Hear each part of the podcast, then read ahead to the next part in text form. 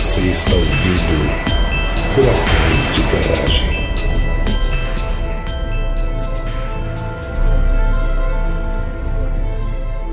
Estamos começando mais um podcast dos Dragões de Garagem de Itajaí. Aqui é o André. E ainda bem que eu não preciso decorar os nomes de neurotransmissor para conseguir fazer o meu trabalho. Sorte a sua. De Caçapava, aqui é a Tabata. E na tabela de qual neurotransmissor eu sou na quarentena, eu tomo uma mistura da acetilcolina com a GABA. Faço exercício em casa, mas já me conformei que vai todo mundo morrer. Puta merda. Triste. Aqui é o Patrick, na falta de um químico, eu vim compor o time hoje. de Sorocaba, que é a Marina. E estudando pra esse episódio, eu decidi que meu próximo gato vai chamar Catecolamina. Catecolamina é um ótimo nome pra um gato. Eu também acho. Pois é.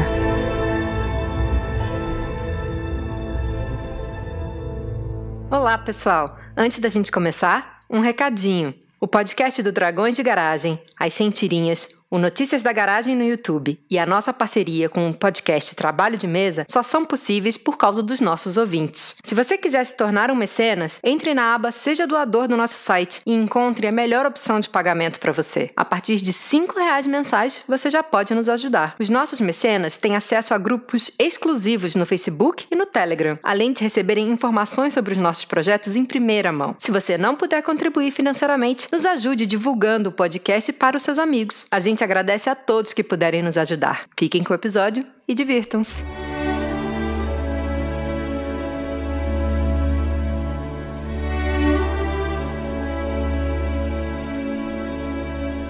Então, ouvintes draconianos, hoje a gente veio aqui para falar sobre neurotransmissores. É, estamos aqui só com a prata da casa, né? Conhecedores, diferentes áreas do conhecimento, para a gente conversar um pouquinho de como é que funcionam essas interações entre os nossos neurônios. E alguém quer começar com alguma questão? Bom, eu acho que a questão que todo mundo tem é o que, que são neurotransmissores? eu, tô, eu tô com minhas bulas na mão aqui hoje. Tô... É, é uma boa pergunta. Mas eu acho que antes da gente começar a falar de o que é um neurotransmissor, a gente precisa falar, tipo, pra que que a gente precisa de um neurotransmissor, né? Tipo, são respostas que se complementam, na verdade, porque a gente precisa que as células se comuniquem e a gente precisa de alguma coisa para fazer com que essas células se comuniquem. Meio que isso que é o neurotransmissor, é essa informação que vai de uma célula para outra. No caso do sistema nervoso central, né? Por isso que neurotransmissor. Eu acho que já ficou claro que existem células no sistema nervoso central que precisam se comunicar e talvez a gente pode entrar nessa questão ainda das redes neurais, né, e como é que funciona essa comunicação cerebral. Porque acho que muitas vezes a gente tem a noção de que os nervos e, enfim, eles são como fios inteiros e condutores assim. E talvez acho que tem que ter essa clareza de que são neurônios, né, são várias células e esses nervos, eles são compostos muitas vezes de mais de uma célula que vão construindo esse caminho neural. É, então, se a gente for pensar no nosso sistema nervoso central, a gente tem os neurônios, né, que são as células principais que compõem o, esse sistema, mas a gente tem outras células menores, que são as células da glia, né? Então a gente tem Ai, astrócitos. Mentiram pra mim a vida toda. pra mim era só neurônio. Como assim? Não. Não são só neurônios. Inclusive as células da glia fazem papéis bem importantes, né, no nosso sistema nervoso. Muito importantes. E se a gente for falar só disso, a gente acaba cortando o objetivo do episódio de hoje. Peçam, mandem e-mail para pedir episódio dessas células misteriosas misteriosas que apareceram agora no meu cérebro. então, assim, todas as células, sendo do sistema nervoso central não, precisam se comunicar. Mas o interessante é que a comunicação dentro do sistema nervoso central ela acontece através das sinapses, né? E a gente chama de sinapse o espaço entre duas células que se comunicam. A gente pode encontrar dois tipos de sinapses, que são o primeiro tipo é a sinapse elétrica, que é parecida com essa rede, essa linha que o André descreveu, né? Como se uma célula tivesse encostada na outra e o estímulo passa como se fosse uma corrente elétrica mesmo. E até acho que vale comentar que existe essa relação, né? É, que é como se fosse um pulso elétrico mesmo, né? Com troca de. É. Íons e cátions? Sim, íons e cátions, e é potência, tem despolarização e repolarização de membrana, tem toda essa parte física. É, no, no neurônio eu não lembro como funciona. Eu sei que em algumas células tem relações com. Ih, meu Deus. Sódio e potássio, né? Que eu vou Isso, ter. Sim, sódio, bombas, sódio e É, potássio. é, vou ter sódio e potássio, aí eu vou fazer uma um diferençazinha de potencial. Mas aí no, no, no caso do neurônio, eu não sei quais são os elementos que estão envolvidos. Eu sei que vai existir uma diferença de potencial e vai passar uma carguinha elétrica, né, de um ponto para outro. Sim, É sim. é o que é- a gente chama de potencial de junção em eletroquímica até. No momento oportuno a gente fala disso.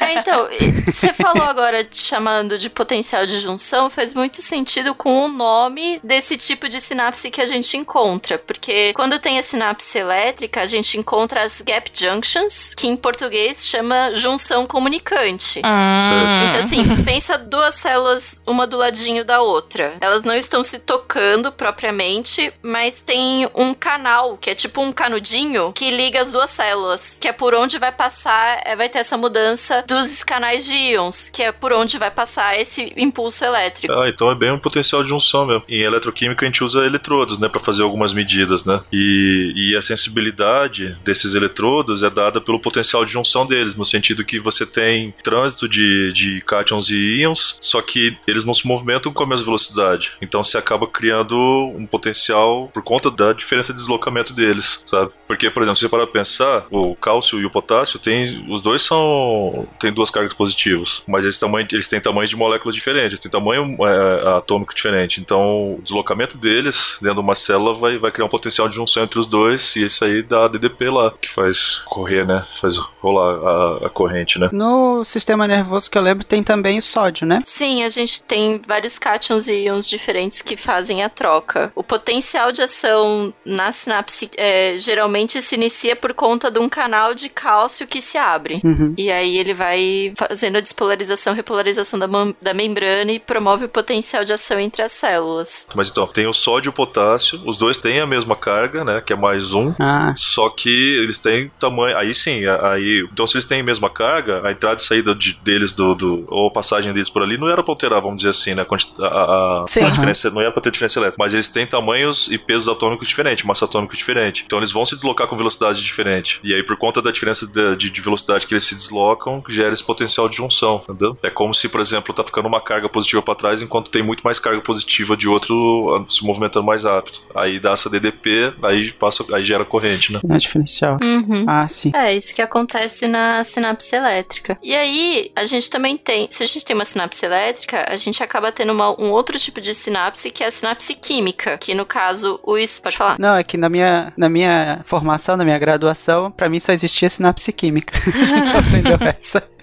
É, a gente Olha- tá, tá citando assim exemplos, né? Tem muito mais mecanismos, né? É, Envolvidos. É- é sim. engraçado porque na minha graduação eu fiz uma disciplina de física do corpo humano. Pra mim só existe sinapse elétrica. Olha só. Mas qual que é a química, Tabata? Então, a química, você também vai ter a comunicação entre duas células, só que o espaço entre elas, essa que a gente chama de fenda sináptica, já que sinapse é o lugar em que acontece essa transferência de informações, o espaço entre os dois, as duas células chama-se fenda sináptica. É maior. Então, não tem essa comunicação do canudinho que eu falei de uma célula para outra. Então, a célula 1 precisa informar a célula 2 do que ela precisa fazer. Só que ela faz isso através de uma molécula que é o neurotransmissor. Então ela sintetiza essa molécula, aí ela espelha essa molécula, essa molécula encosta na outra célula e comunica o que, que a outra célula tem que fazer. Exatamente. É tipo o Entendi. mensageiro. É, é tipo um entregador. É, tipo um mensageiro. é, e aí essa outra célula ela vai ter um, um canal, né, que a gente chama, que ela vai ter onde que esse transmissor, esse mensageiro ou esse neurotransmissor, ele se encaixa para poder fazer de novo um mecanismo parecido com aquele que a gente estava falando da sinapse elétrica. Os, os, É os tais sítio-ativos lá. No caso, a neurotransmissão da sinapse química ela é a conversão de um evento elétrico que aconteceu no neurônio num evento químico que vai gerar um segundo evento elétrico no, na célula seguinte. Tem, tem uma, uma, uma parte no meio, né? Tem uma a parte no química meio. É, é a sinapse elétrica com alguém fazendo esse sinal elétrico chegar. Deve ter algum porquê, né, de ter essa, essa combinação entre sinal elétrico e síntese, né, de substância química, né? Sim, sim, é por causa do tempo de resposta que você precisa ter para cada evento. Então, assim, sinapses elétricas geralmente acontecem entre circuitos que precisam de respostas rápidas e em bloco. E as sinapses químicas, elas acontecem de acordo com a necessidade. Então, um neurônio, ele vai produzir um neurotransmissor só quando ele for mandado produzir esse transmissor. Ele não vai ficar produzindo e- esse transmissor sempre. Dá pra fazer algum paralelo com algum circuitinho eletrônico aí, Marina, até? Putz, eu não sei dizer não, viu? Eu tava pensando também na questão do, de respostas reflexas, né? Os arcos reflexos são mais nessa relação de sinapses elétricas, né? Arco reflexo, você quer dizer, tipo, Um martelinho no joelho e você levanta a perna. Isso, é. Ou o fato de você tocar em algo quente e retirar rapidamente a mão, né? Isso aí são sinapses. Elétricas. Esses exemplos não chegam nem no sistema nervoso central, assim, né? Pra ser bem. Ele vai chegar depois, né? Enquanto outra informação, né? Informação de dor ou alguma coisa do tipo. A percepção de que foi algo quente chega depois do que o movimento de você tirar o dedo de porque estava quente. sim. Faz Isso. sentido. É importante. Ainda bem, né, que é assim. E assim, esse neurotransmissor foi como eu falei antes, ele parece um pacotinho de encomenda. Então, pensa que você tá na célula 1, que é o, a célula pré-sináptica, que a gente chama, porque ela tá antes da sinapse. Ela vai produzir essa informação, esse neurotransmissor, e aí ele tem que virar um pacote de encomenda. A gente chama esse pacote de vesícula. Essa vesícula, ela cai na fenda sináptica e tem um entregador, pega essa vesícula e vai levar para a célula 2, que é a célula pós-sináptica, que é quem vai receber esse pacote. O pacote ele vai inteiro? Eu, eu sempre aprendi errado, não- ou entendi errado na época. Não, depende. Depende do tipo de neurotransmissor. Tem neurotransmissor que chega completo, tem neurotransmissor que chega pré-produzido e ele é, termi- ele é finalizado dentro da célula que ele tem que, que instruir. Então, Mas aí você tá dizendo Ah, então sim. que tem tipo uma membrana que protege o neurotransmissor pra ele sair fora da célula ou passar pela fenda sináptica. E aí na hora que ele encosta na outra célula, essa membrana se abre pro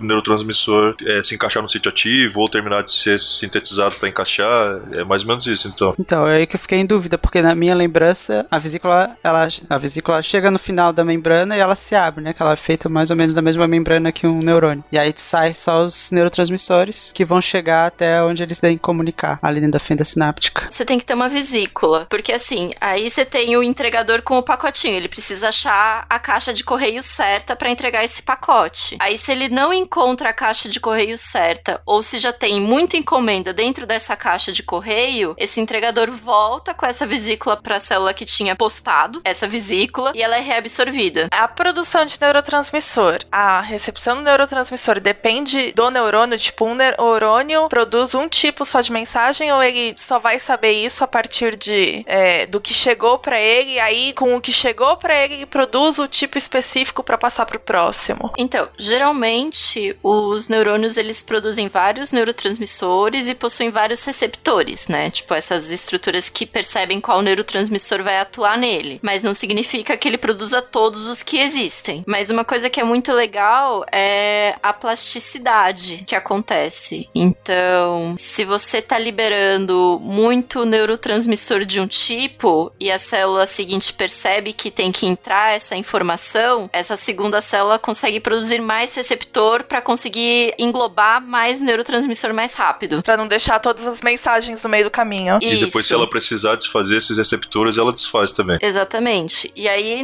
nessa a gente também tem os fármacos que vão interagir nessa quantidade de receptores. Então, tem alguns remédios que são responsáveis por diminuir a quantidade de receptores na célula para que o neurotransmissor não seja tão absorvido por essa pela célula seguinte. Entendi. A gente começa a entrar nos mecanismos de controlar, né, a produção. Eu acho que a gente poderia também comentar que existem ó, certos núcleos dentro do sistema nervoso central que eles vão ter mais é, especialização em mais um tipo de neurotransmissor do que outros. Com certeza. Agora, os exemplos você me pegou, André, que eu não vou lembrar de cabeça. Mas a gente tem, por exemplo, acho que o núcleo da RAF, ele é mais dopaminérgico, não é isso? É, eu também. eu não posso te responder não isso, lembro. tá? O que, que você acha, Marina? Eu também acho. Eu acredito. Foi convincente. Não, é porque assim, você É. vai ter áreas é, dentro do cérebro que estão relacionadas a alguns comportamentos e. Uhum. Uhum. Eu não sei se o certo é falar emoções ou sentimentos. Aí eu, é com o André. Enquanto reações são emoções. Quanto reações são emoções, que estão relacionadas a uma emoção e não a outra. E aí, Uhum. um núcleo vai ter mais receptor de dopamina, então esse núcleo vai estar mais associado com a sensação de prazer. Seria assim que eu falaria? Aham. E enquanto outros vão ter mais receptores de GABA, e aí ele vai ser mais relacionado a uma sensação mais depressiva, talvez. GABA Mas seria é, mais deprimida. é isso. Eu acho que mais nessa questão de relaxamento, né? De diminuição de resposta, né? Exatamente. É. Então, áreas diferentes do cérebro vão ter é, respostas diferentes e especificidades para alguns neurotransmissores do que outros.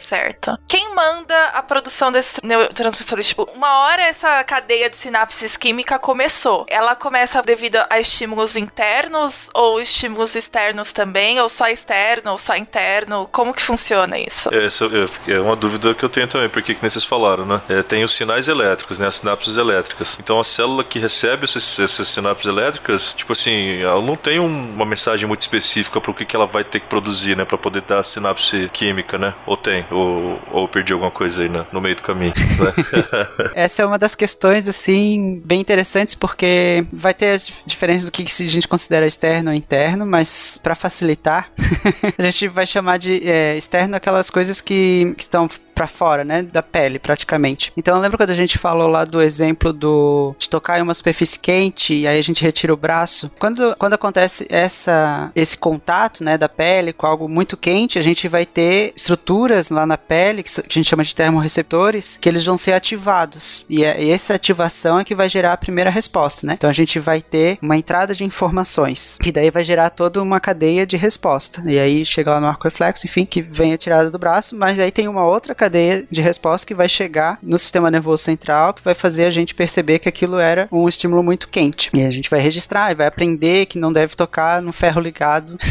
no futuro. Acho que tem esses dois sentidos, né? Tem o aferente e o eferente. Aí posso estar meio enferrujado nesse- nessa terminologia. Não, mas é isso mesmo, Mas é aferente e eferente. É, que é o, o que vai num sentido, né? Então, é, eu não vou lembrar qual. Aferente é o que entra? O aferente é o que sai. É, então, que o eferente, então, é esse que vem dos sentidos, né, para todo esse processamento que a gente tem tanto de resposta quanto de compreensão, enfim, e o aferente, que é o daí faz o sentido inverso, né? Então, eu, eu preciso é, fazer alguma coisa e aí eu tenho todo esse outro processamento que vai até o, o músculo, a área que precisa ser ativada. Aí, então, voltando nesse exemplo aí, a pessoa põe a mão lá, sente o que tá quente, vão rolar sinapses elétricas, que dá a resposta mais rápida, né? No, no primeiro momento, né? E aí ela vai tirar a mão. Aí depois essa intensidade da resposta elétrica vai fazer com que o, or- o organismo produza neurotransmissores para poder tomar atitudes que têm que ser tomadas. É, ou, ou lidar com a dor, lidar com qualquer resposta que tenha sido dada pro cérebro depois, num segundo momento. É isso? Nessa questão da dor, vai ter outros sensores ali que eles vão detectar justamente essa questão do rompimento de células, né? Que, por exemplo, que daí eles são receptores mais químicos, né? Que eles vão perceber, perceber, bom,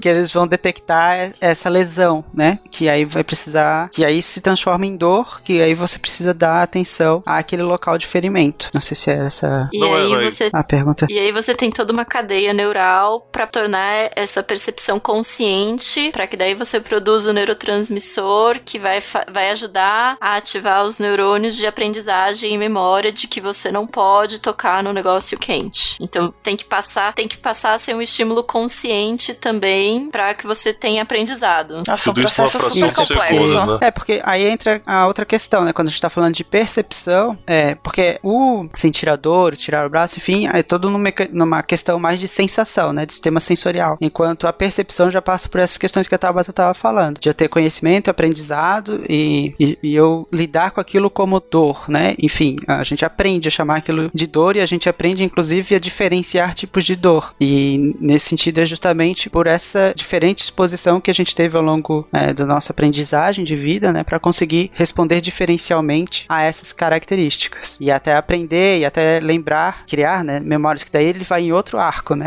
que daí a gente vai ter outros tipos, inclusive de, de áreas cerebrais que vão estar em funcionamento, de arco de memória, que daí a gente vai ter lá, eu não lembro quais são os, os neurotransmissores ali da, do arco de memória, mas que tem alguns até que eles são em tipo de gás, né? Mas é, não era o que a gente tinha separado para a pauta de hoje. Não, mas já que a gente tá falando de neurotransmissores, né? Então, assim, existem algumas características pra gente considerar o que, que é um neurotransmissor ou não. Além disso, existem muitos tipos diferentes de neurotransmissores. Então, assim, pra gente considerar uma molécula como neurotransmissor, ela tem que ser sintetizada pela célula que tá pré-sinapse. E ela tem que ser liberada por essa célula quando essa célula for estimulada. O que pode acontecer? A gente pode produzir essa molécula que foi produzida de forma exógena. Então, um medicamento, por exemplo. Até uma outra diferenciação que talvez a gente possa fazer é que existem substâncias muito semelhantes, ou inclusive as mesmas, que são sintetizadas em outras é, células, né, de órgãos diferentes, que a gente vai chamar de hormônios, né? Sim, exatamente. Que, é, que eles vão ser estimulados de outra forma, e, e, a gente vai ter as glândulas que elas vão sintetizar esses, e aí a gente não vai chamar de neurotransmissores, eles vão estar atuando em, outros, em outras células, e eles vão ter um processo também diferente. Sim, a gente tem a, as moléculas que são fora do sistema nervoso central, mas que têm receptores no sistema central, e eles podem agir como um estímulo para iniciar uma cadeia de resposta que utilize neuro outros neurotransmissores. É, até, é até, até dentro do próprio sistema nervoso central a gente tem uma glândula, né, que ela também vai fazer algum, alguns desses tipos de estimulação, e tem, por exemplo, um que acho que a gente nem vai comentar, né, que é o cortisol, ele vai também justamente manter resposta de estresse, né? A cadeia dele é justamente de é, retroalimentar, mas para manutenção da liberação dos outros neurotransmissores e outros hormônios relacionados ao estresse. Exatamente. E se alguém quiser saber qual glândula é essa que a gente tem no cérebro que o André falou que tem, mas não disse o nome? eu tava pensando na hipófise, agora. Ah, você tava pensando na hipófise? É, tá, não, tá certo, a pineal. Já ouvi esses nomes, isso eu sei. É, eu também já ouvi esses nomes, esses nomes são desconhecidos. Agora eu não lembro. Eu sei que os dois têm origem neural. É, então, a hipófise, ela, ela é tipo uma bolsinha. Penduradinha embaixo. Penduradinha embaixo do cérebro, é. Ela parece um escrotinho. uhum. é o nosso saco cerebral. saco cerebral. Tipo isso. Ele lida com bastante hormônios relacionados a até a questão de sexualidade, né? Agora a hipófise ela produz vários hormônios e ela é estimulada por muitos hormônios neurais. Uhum. Pensando em reprodução, por exemplo, é o hormônio liberador de gonadotrofina GNRH, que é liberado pelo hipotálamo, que cai na hipófise e na hipófise é sintetizado o LH e o FSH, que é o hormônio luteinizante e o hormônio folículo estimulante, respectivamente, que vão para a corrente sanguínea, que vão atuar nas gônadas para produzir os hormônios sexuais. Isso que é importante também de falar. A gente tem neurohormônios que vão funcionar como neurotransmissores ou neuromoduladores, né, como seria o nome mais talvez academicamente mais aceito por conta da complexidade da estrutura deles. Como a gente tem os que a gente chama de neurotransmissores próprios, né, que são moléculas pequenas. Então a gente tem pequenos aminoácidos, monoaminas, purinas, mas a gente também tem outros neurotransmissores que são pequenos peptídeos ou neuropeptídeos e tem até gases, né?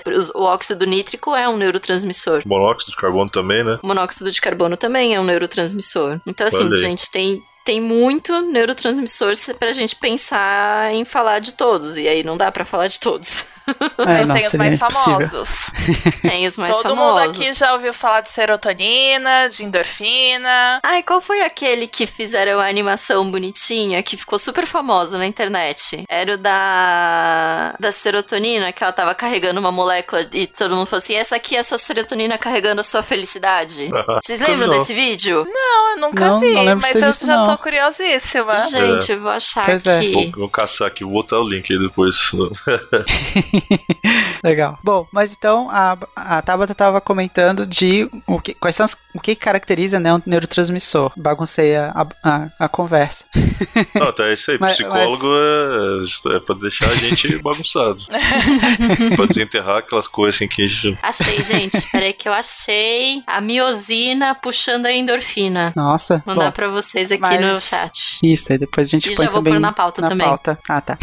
Então, eu tava falando da, da das características dos neurotransmissores, né? Então, assim, ele precisa ser sintetizado na célula pré-sináptica, ele precisa ser liberado pela célula pré-sináptica quando ela é estimulada. A gente tem alguns medicamentos que essa molécula, esse neurotransmissor é mimetiza ou até mesmo é ele, ele mesmo. Só que para ser um neurotransmissor, se essa origem for exógena, for de fora, se essa concentração for próxima à que é produzida no corpo e a célula depois da sinapse, a célula pós-sináptica tiver a resposta, aí a gente pode chamar de um neurotransmissor. E também tem que ter aquele mecanismo que eu falei de que precisa ter a retirada do excesso do neurotransmissor. Então, se tem muitos pacotinhos de encomenda nas, é, na fenda e nem todos forem usados, eles precisam ser recuperados pela célula que produziu eles. O que, que aconteceria se eles não fossem recuperados? Então, você ia ter esse excesso de pacotinhos nessa fenda e a célula seguinte ia continuar sendo estimulada enquanto tivesse pacotinho ali. E aí, dependendo da função que esse pacotinho vai dizer para a célula fazer, é uma função que pode acabar deprimindo o seu sistema nervoso central. E não tem necessidade de tudo isso. Você não precisa sobrecarregar a célula seguinte de informação. Exatamente. Isso, é porque daí ela continua sendo estimulada ela continua agindo, né? Tipo, respondendo. Uhum. Ou seja, o neurônio é inteligente, mas ele é meio burro também, porque ele produz mais do que precisa às vezes.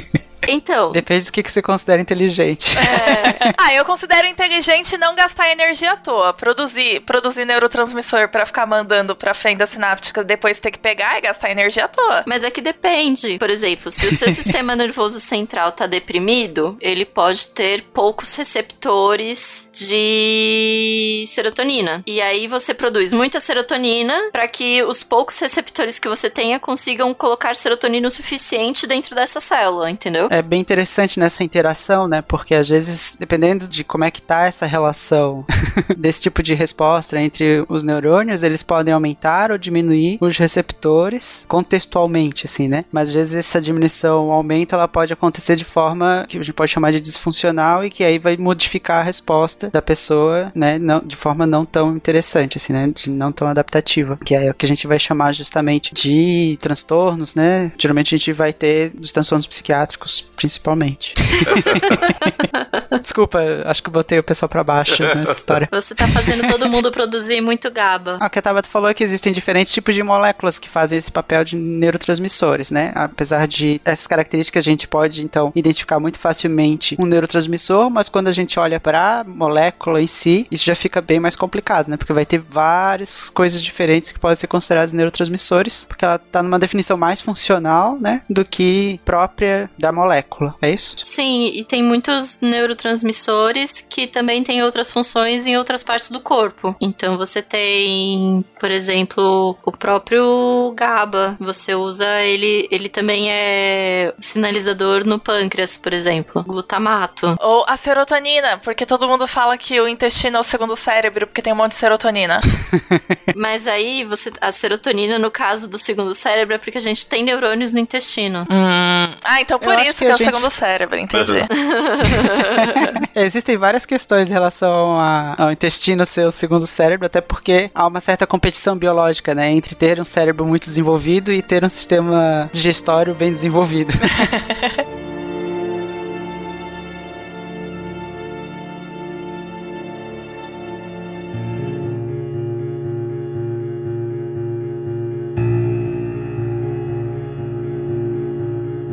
A gente falou vários nomes de neurotransmissores, mas eu acho que então seria bom a gente começar a identificar cada um deles, nas suas características, o que, que eles fazem, porque eu acho que, pra quem não conhece o nome desses neurotransmissores, deve estar uma maluquice, assim, né? De a gente falou vários nomes diferentes. Vários nomes de gatos possíveis. Isso, aí talvez a gente destacando eles, a gente pode até comentar em que outras partes do corpo eles acontecem e que não seriam neurotransmissores, apesar de serem a mesma molécula. A gente vai começar pelos felizes ou pelos tristes? Eu sou a favor de começar pelos tristes, porque daí a gente termina mais feliz. Termina mais feliz, é uma boa ideia. Eu vou com o que o psicólogo disser. É o paradoxo da notícia ruim ou boa primeiro, né? Exato. Mais ou menos isso. Bom, então a gente pode começar pela acetilcolina, né? Que ela não é bem triste, mas o papel dela é relacionado a relaxamento. Antes de a gente até dar continuidade a essa dicotomia, eu vou só lembrar como nos ensinou o grande filme de Divertidamente, que é até as emoções tristes tristes, elas são importantes. Sim, e elas têm um papel muito importante, na, inclusive na nossa regulação de humor. exatamente. E a, e, a Então- acetilcol- e a acetilcolina, ela. Pra quem lembra do, a gente- do episódio de armas químicas, lembra? Que a gente lançou, acho que foi o 111, foi uma das mais citadas, né? Na época, por conta dela estar muito relacionada com a área motora também, né? Então ela ser justamente o neurotransmi- neurotransmissor mais inviabilizado por conta de várias armas químicas e tal. No episódio a gente explica detalhadamente como que são os mecanismos e tal, mas por isso que muitas armas químicas lá, na- elas acabam dando espasmos, né? Essas, essas respostas travar, né? Do, Era bem isso que eu queria, que eu comentei com vocês na época, que ficou faltando no episódio, mas que eu sabia que não dava pra abarcar tudo. Ah, então, maravilha, então. Então a gente vai corrigir isso agora. É, quase isso. O que eu lembro do episódio era isso, né? Que muitas das substâncias lá que foram produzidas durante a Primeira e a Segunda Guerra eram just- justamente para atacar o sistema nervoso, para dar, dar- é, pra dar essa, essa pane, né? Mas principalmente causava, né? Essas questões de espasmo, contrações involuntárias, e por aí vai, né? Tudo, Sim, exatamente. porque a maioria das substâncias mimetizavam né, a estrutura da acetilcolina, né? Principalmente, né? Mas então, o que está associada enquanto neurotransmissora a acetilcolina? A acetilcolina, a gente, quando a gente tá nas aulas de biologia, a gente aprende sobre o sistema simpático e parasimpático, né? O sistema nervoso autônomo simpático e parasimpático. O simpático Pra é quem que não fez aula de anatomia, neuroanatomia, tem o nosso episódio de medo, que a gente falou bastante desses dois te- sistemas. Verdade também. E aí o parasimpático é o que a gente associa à parte de relaxamento. Quando a gente tá de boa lá, assistindo uma TV, tranquilo, é a acetilcolina que tá agindo. Além disso, ela também tá associada às funções de atenção, memória, motivação e excitação. E é nisso que muita gente buga na hora É, que a gente tá falando. Eu ia perguntar exatamente isso. Como assim? Você acabou de falar de eu ficar relaxadinha vendo minha série na TV e não, não orna. Então, pensa assim: você conseguiria transar ou ter qualquer outra parte relacionada à excitação se você estivesse fugindo de alguma coisa? Você conseguiria pensar nisso? Não. Então você. Eita! Bom, depende, É, né, do, então. que, que- do, que, do que a pessoa gosta, né? É, exatamente, a, a gente foi um pouco rápido em responder. Então, assim, quando a gente pensa no sistema nervoso parasimpático, é a acetilcolina que tá agindo na maioria dos órgãos na parte de relaxamento. Mas você também precisa estar relaxado para que você possa se excitar. Se você estiver estressado, não vai acontecer o relaxamento para que haja vasodilatação dos vasos na região dos órgãos é, reprodutores, dos órgãos reprodutivos, e para que eles daí tenham essa vasodilatação e fiquem excitados. E como é que é o termo mesmo? Não é ereto, porque ereto é só por conta do pênis. Dilatação. Entumecidos. Entumecidos, é. Ai, gente, é uma palavra tão chique.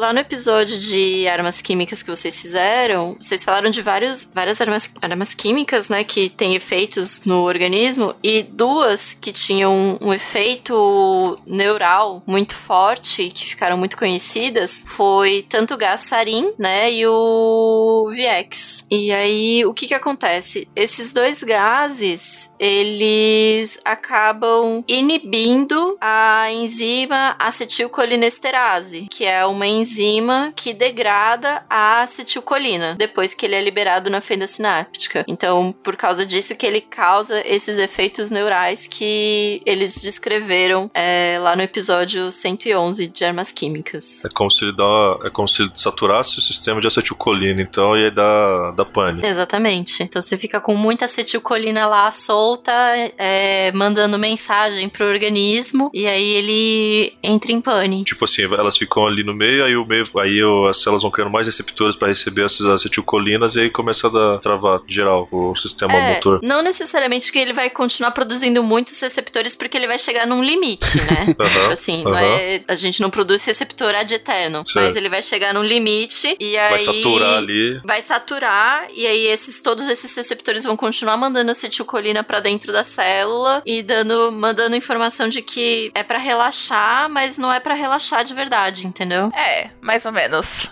O conceito de relaxar e não relaxar de verdade é meio complexo. É, em que a gente, que a gente fala que sistema simpático e parasimpático estão ativos ao mesmo tempo, e aí em graus diferentes, em momentos diferentes. Exato. Próximo, é, pois é. O que mais, Tabata? Que, que outros neurotransmissores você tem pra destacar aí? Acetilcolina primeiro. Aí a gente tem o GABA, Aham. né? Muita gente conhece. E você, que é o químico, vai dar o nome completo do RG dele. Em português é o ácido é, gama amino, aminobutírico, né? Que é do inglês gama aminobutyric acid. Um apelido mais fácil pra gente utilizar no dia a dia. Aham. Nossa, muito. Aham. e aí a gente chama de sinapse gabaérgica, complexo ba- gabaérgico, é muito mais bonito. Imagina ter que falar esse nome inteiro toda vez. Ele é amplamente distribuído no sistema nervoso central e ele é responsável em diminuir a excitabilidade dos neurônios. Só que isso é só quando o sistema nervoso central já tá desenvolvido. Quando ele tá numa parte, é, no processo de desenvolvimento, ele tem o efeito oposto. Ele age como excitador dos neurônios. Pois é. Exato. Por isso que não é fácil estudar neurotransmissor. Né? Imagina como é que decide esse doutorado, hein? Pelo amor.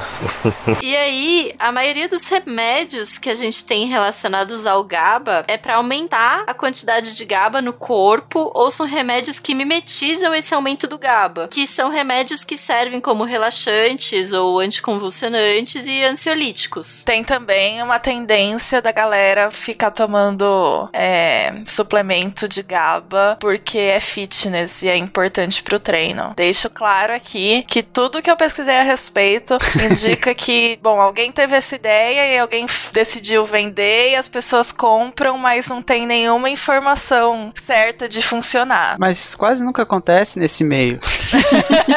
Verdade. A gente tava até conversando em off que ele pode até ser tipo algum nutriente pra formação de novas proteínas, né? De novos aminoácidos. Eu ia até deixar pro final, mas só pra comentar. Eu, eu tava olhando aqui a estrutura dele, o fato dele não ser um aminoácido que a gente chama alfa-aminoácido, é, ele não é usado pra, pra fazer proteínas, né? Não é comumente usado pra fazer proteínas. Então, sei lá também, qual que é a intenção do É, porque até onde eu lembro, e talvez fizesse sentido, como tu tinha comentado, porque a maior parte da proteína, dessas moléculas maior, macromoléculas, né, que a gente tem no corpo, ela geralmente, tipo, a gente não come uma proteína e ela é absorvida inteiramente, né? Ela é toda quebrada e a gente pega as partes pra construir as nossas, é isso? Aí talvez fizesse sentido, mas eu acho que nem pra isso tá dando certo, então. Não, e gasta muita energia ficar clivando muita molécula muito grande. É, a gente tem aquele. Vocês devem lembrar que tipo, do- dos 20, 21 aminoácidos essenciais, a gente consegue produzir até 17, tipo assim, né? Alguma coisa assim. Mas tem três essenciais lá que a gente tem que assimilar por, por fora, né? Pela dieta, né? Que é o que a Tabata falou de endógeno, é isso? Tabata exógeno, né? Não, mas não era com relação aos aminoácidos. É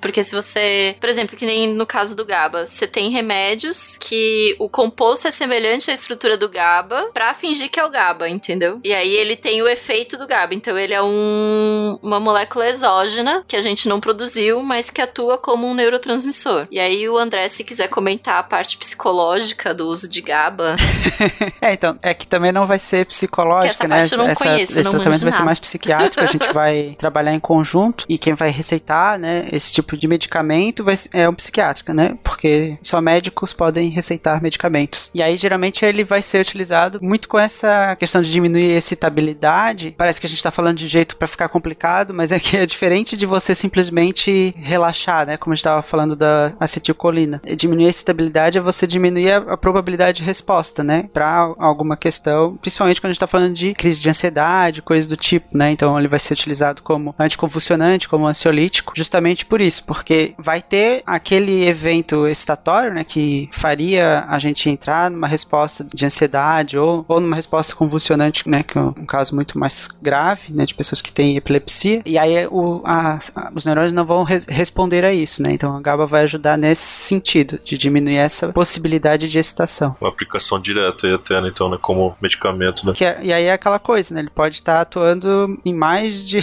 comportamentalmente, mais coisas do que a gente está querendo tratar, né? Quando a gente está usando essas substâncias de forma exógena, ela sempre tem essa característica, acho que estava comentando antes, de tu fazer ele funcionar onde a gente quer que ele funcione, né? E aí isso entra, entra em uma complexidade um pouco maior.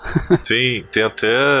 Agora eu tô só por cima, assim, também, porque não, não é, de, não é nem de perto minha área, mas uh, tem algumas áreas da, da parte de, de ciência farmacêutica, né, da parte de, de farmacologia que trabalham com é, não encapsulamento para poder levar os, as substâncias para as áreas específicas, né? Porque aí, aí vai, vão interagir mais ou menos como se eu imagino mais ou menos como as membranas que são específicas também, né? Porque transportam os neurotransmissores, sabe? É, existem esse tipo de, de possibilidade. Existe uma outra tentativa, e eu acho que até com algumas aplicações já, até onde eu vi, de estimulação elétrica, né? De alguns neurônios que vão daí liberar, aí vai ser a, a substância endógena mesmo, né? Natural, mas que daí tu força ele a liberar. Hoje em dia, até alguns tipos de eletroconvulsoterapia vão entrar, porque daí tu tem um pouco mais desse controle, né? De que área que você está querendo estimular. 么了？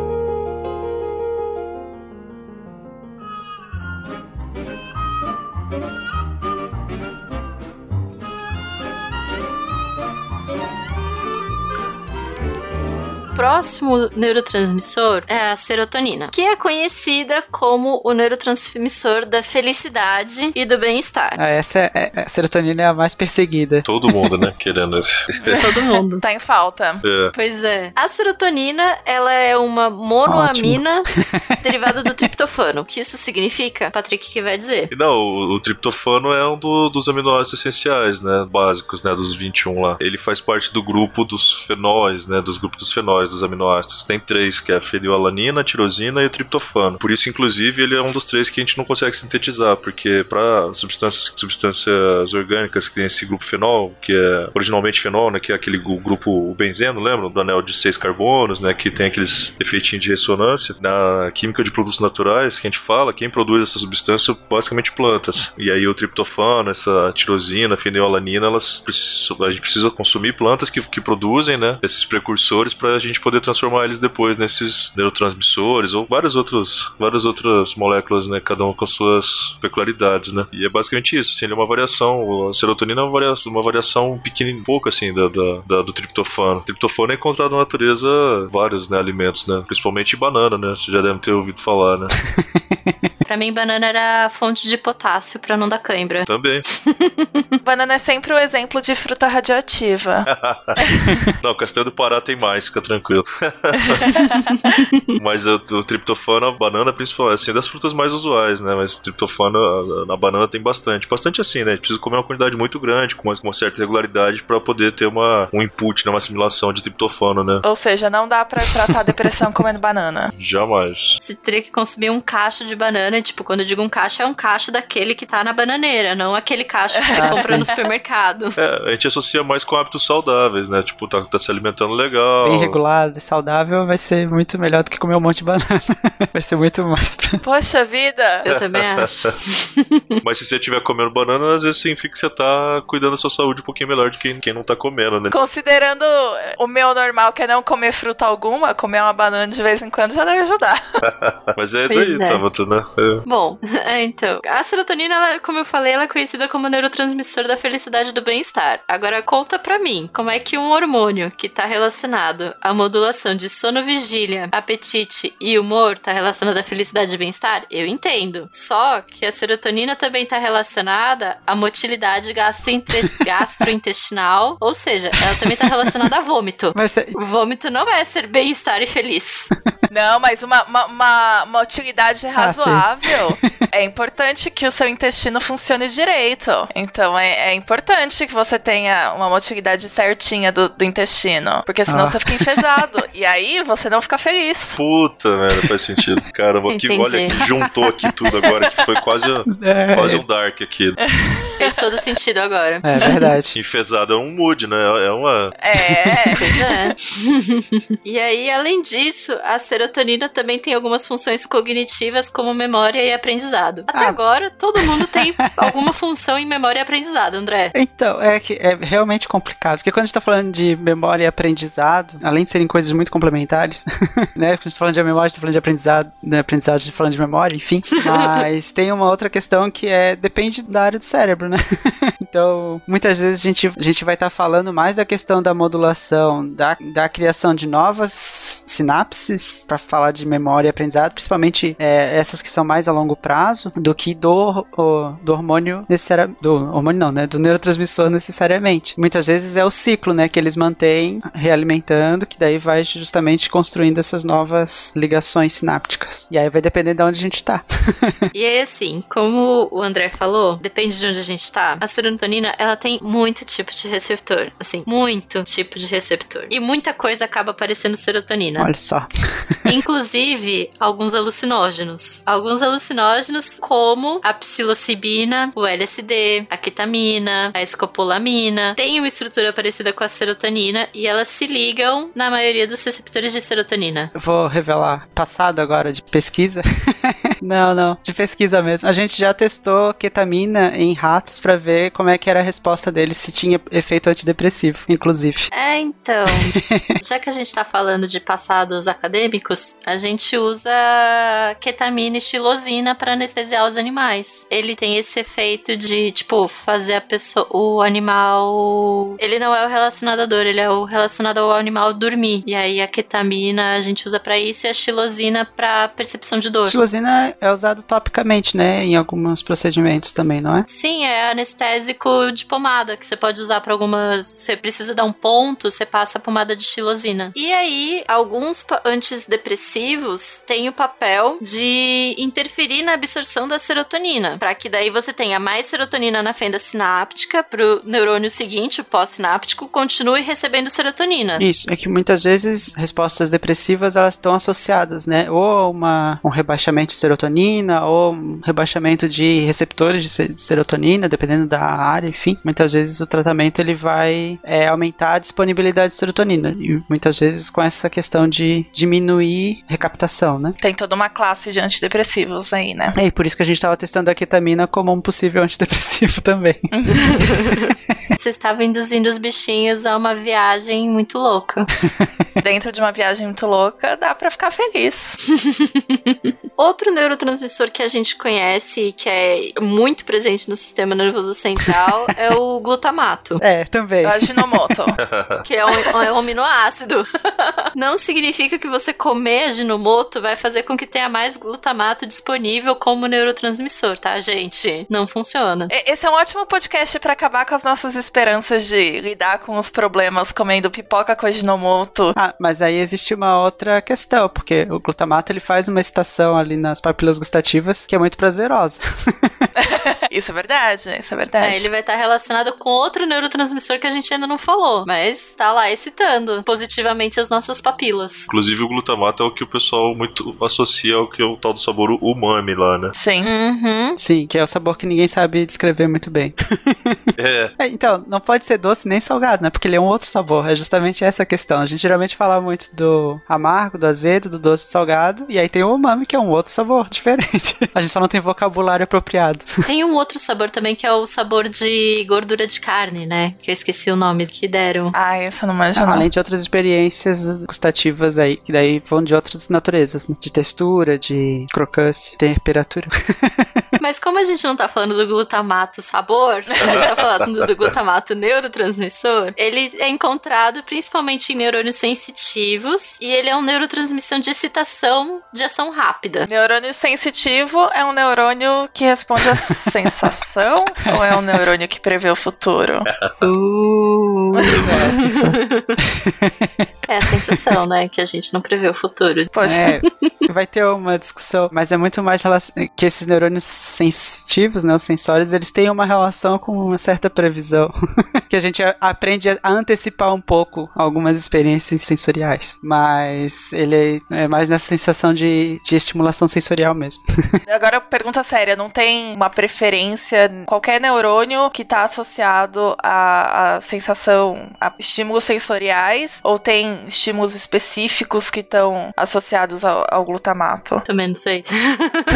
o que a gente sabe é que o glutamato, ele também está relacionado com a memória e com a aprendizagem. Mas isso é porque ele é, ele é um dos neurotransmissores mais prevalecentes no cérebro. Tipo, é ele e o GABA competindo. Quem tem mais? E aí, já que ele está associado com memória e aprendizagem, ele também está relacionado com a neuroplasticidade da aprendizagem. Que é, que é a grande característica do nosso cérebro.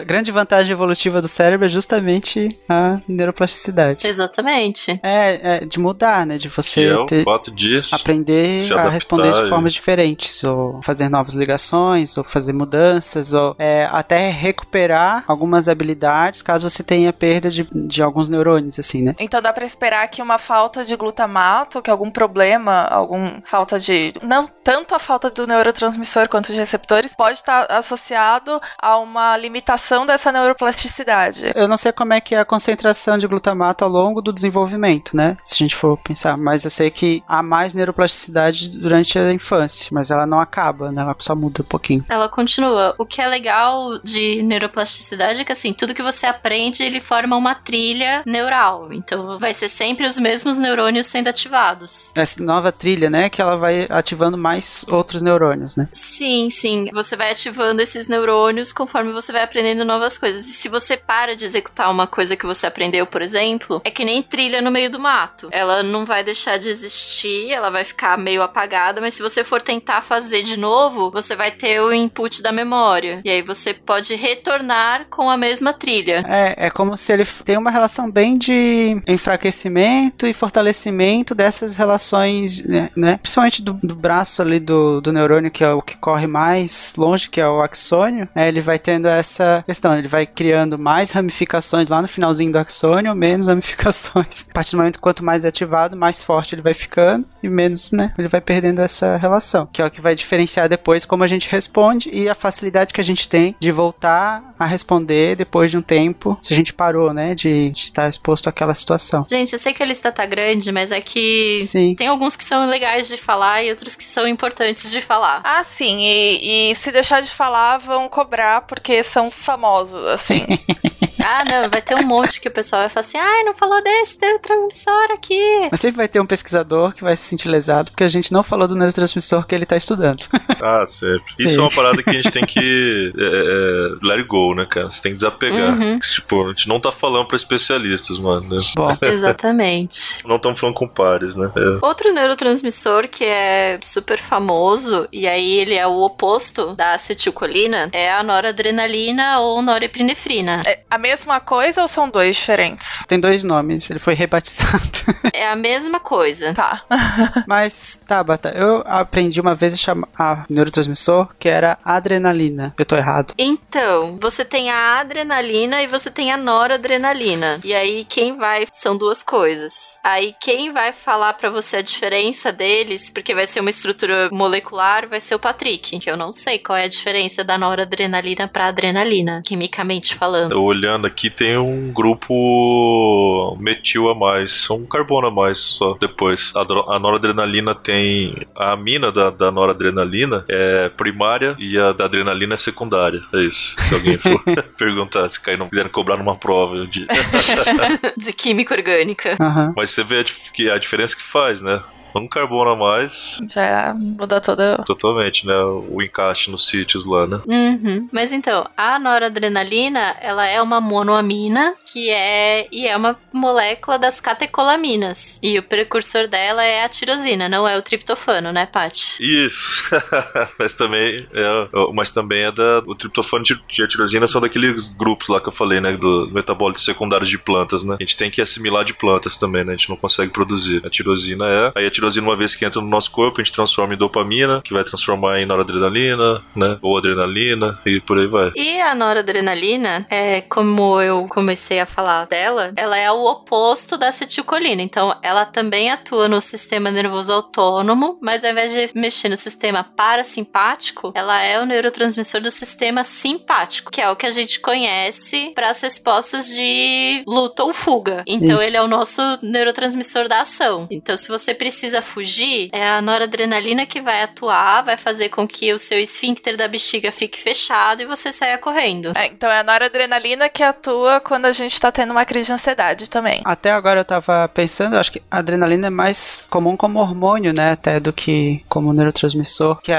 é, é naquela glândula acima do rim, né? Que ela é produzida e aí ela tá associada a essa a, também a resposta simpática, A né? adrenal. Então, tão, tão diferenciadas, elas também estão ligadas de alguma forma. Sim. E sim, está associada a essa resposta de ansiedade também. Tem o Sapolsky, que eu já citei aqui antes, que é do Porque as Zebras Não Têm Úlcera. e ele fala justamente luta, fuga, susto e sexo. É As quatro respostas que estão associadas ao sistema simpático. E aí, de novo, né? Aí tem aquela resposta paradoxal que a Taba tava falando, que a acetilcolina vai estar trabalhando na hora da excitação sexual, que ele tem que ter um nível ótimo ali entre simpático e parasimpático. Eu achei aqui também que a, a, a noradrenalina tem a ver com concentração também, né? É isso, né, que vocês estavam falando, né? Que ela, por conta Sim. de contração dos vasos, vasos sanguíneos, né? Aumento do, do fluxo sanguíneo também. O sistema simpático e parasimpático, né, eles são sempre em graduações, né? A gente não tá, é, não é uma coisa on and off, né? Tipo, ele vai graduando. Então a gente vai ter respostas de luta ou fuga diferentes, dependendo da situação diferente. A gente tem o, a questão do susto, né, que ela é rápida, é passageira e tem uma grande liberação, mas depois ela vai diminuir. É, a gente vai medindo essas variações com questão da dilatação da pupila, que são as primeiras reações, né? E quanto mais elas vão acontecendo, mais a gente percebe que tá tendo essa resposta. Acho que a gente falou isso nos filmes de psicopatas também, né? Dessas intensidades, é. Então, quando eu tô contando uma mentira, assim, eu tô tendo essa resposta, mas ela é uma ativação bem menor, né? Do que quando, por exemplo, eu tô apresentando a tese de doutorado fazendo a defesa. Mas eh, elas, né, vão estar sendo ativadas, só que em níveis diferentes. Você precisa que os dois sistemas estejam em equilíbrio. Então você precisa estar primeiramente relaxado, então ter uma concentração maior de acetilcolina para você ficar excitado. E aí durante o ato que você está excitado, você tem uma troca. Você precisa de adrenalina para que você funcione.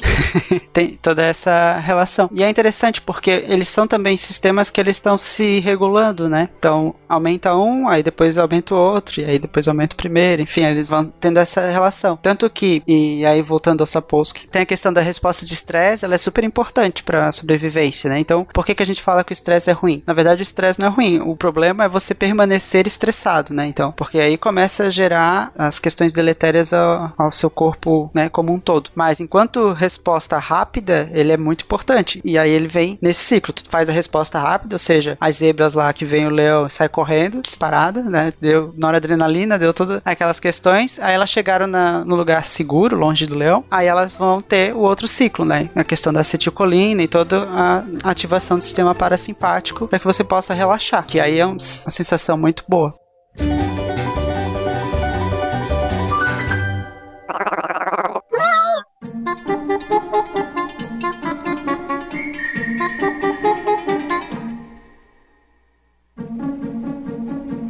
Eu tenho uma curiosidade aqui, só um parênteses, antes da gente falar dos outros, porque a, a citou bastante a, o triptofano, a tirosina, que são os precursores, né? E eu tava falando bastante do porquê que a gente diz que a gente não consegue produzir eles, né? Tanto são três aminoácidos essenciais, né? Que a gente não consegue produzir: triptofano, tirosina e fenilalanina, e que eles são produzidos por plantas. E essa, essa explicação, por que só as plantas produzem? Porque as plantas têm, um- no, no metabolismo secundário delas, elas têm duas, três rotas, basicamente, que vão gerar uma, uma série de compostos nas plantas, né? E elas têm que- a rota que a gente chama do ácido mevalônico, a, a rota do ácido malônico e a rota do ácido chiquímico. A maioria dos micro-organismos tem a rota do ácido mevalônico e malônico, mas só as plantas têm a via do ácido chiquímico, que vão produzir os compostos que a gente chama que tem aquele grupo fenol lá, que é o benzeno mais as hidroxilas. E aí uma série de compostos é derivado dessa rota do ácido chiquímico aí. Então aí essas três aminoácidos básicos, é a tirosina, o triptofano e a fenilalanina, são dessa via do, do ácido chiquímico, que é um, um nome em português bem estranho, inclusive, né? Eu ia falar mesmo que o nome é bem peculiar. Aham. Vi isso aqui de química de produtos naturais, assim, putz, muito tempo né, da- na faculdade, mas é bem legal. Que aí se explica por que que a gente não consegue produzir, né? Porque só as plantas têm essa rota de, de metabólica. Coma seus legumes. Verduras são importantes, crianças. Coma seus legumes.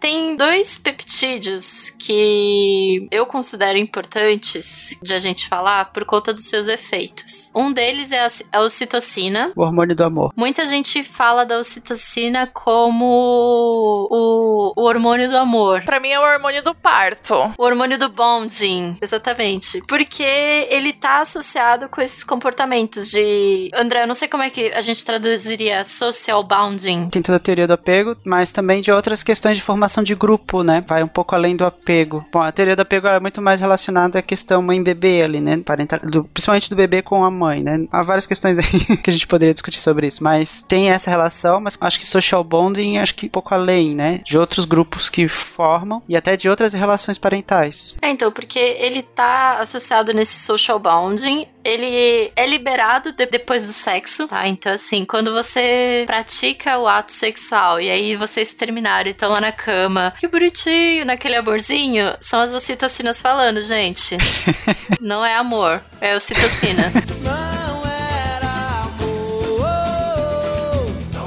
E ele também, como a Marina falou, é conhecido como hormônio do parto e cuidado pós-parto. Por que, que ele é o hormônio do parto? Porque ele é liberado na corrente sanguínea e ele vai ajudar no alargamento do cérvix e da contração uterina, para ajudar no trabalho de parto. E ele também está relacionado com o estímulo dos mamilos para a amamentação. Mas como o papel dele aqui é de neurotransmissor, então ele faz parte dessa sensação de acolhimento, de De pertencimento, né? Principalmente. carinho com o próximo, de pertencimento com o próximo. Então, é que nem o André comentou, essa sensação de, entre aspas, amor paternal, amor fraterno e aquela sensação de amor que você sente pós-coito. Eles fizeram uma relação também de níveis de ocitocina com discriminação de grupos. É, O aumento da discriminação a partir da ocitocina, que foi uma das coisas assim que ah, o pessoal comentou bastante de uma certa ser estranho, né, essa esse efeito e que está muito relacionado ao nosso tipo de comportamento de grupo, né, de enquanto espécie. Então a gente geralmente forma laços com o nosso grupo, mas diferencia de outros grupos, né? Enquanto até estratégia de sobrevivência, né, enquanto homens eh, antes da civilização, né? E aí tem eh, essas características. Então ele tem muito essa, essa relação de você ter um apego a- aos seus próximos iguais e muito essa relação fraternal, familiar, mas também de diferencial diferente. Tem que ver co- como é que foi o segmento desses estudos, né? Mas, mas a- até faz um certo sentido, né? Biológico. Se te dá um certo prazer, né, formar grupos, né, vamos dizer assim, né, você vai acabar tendo uma resposta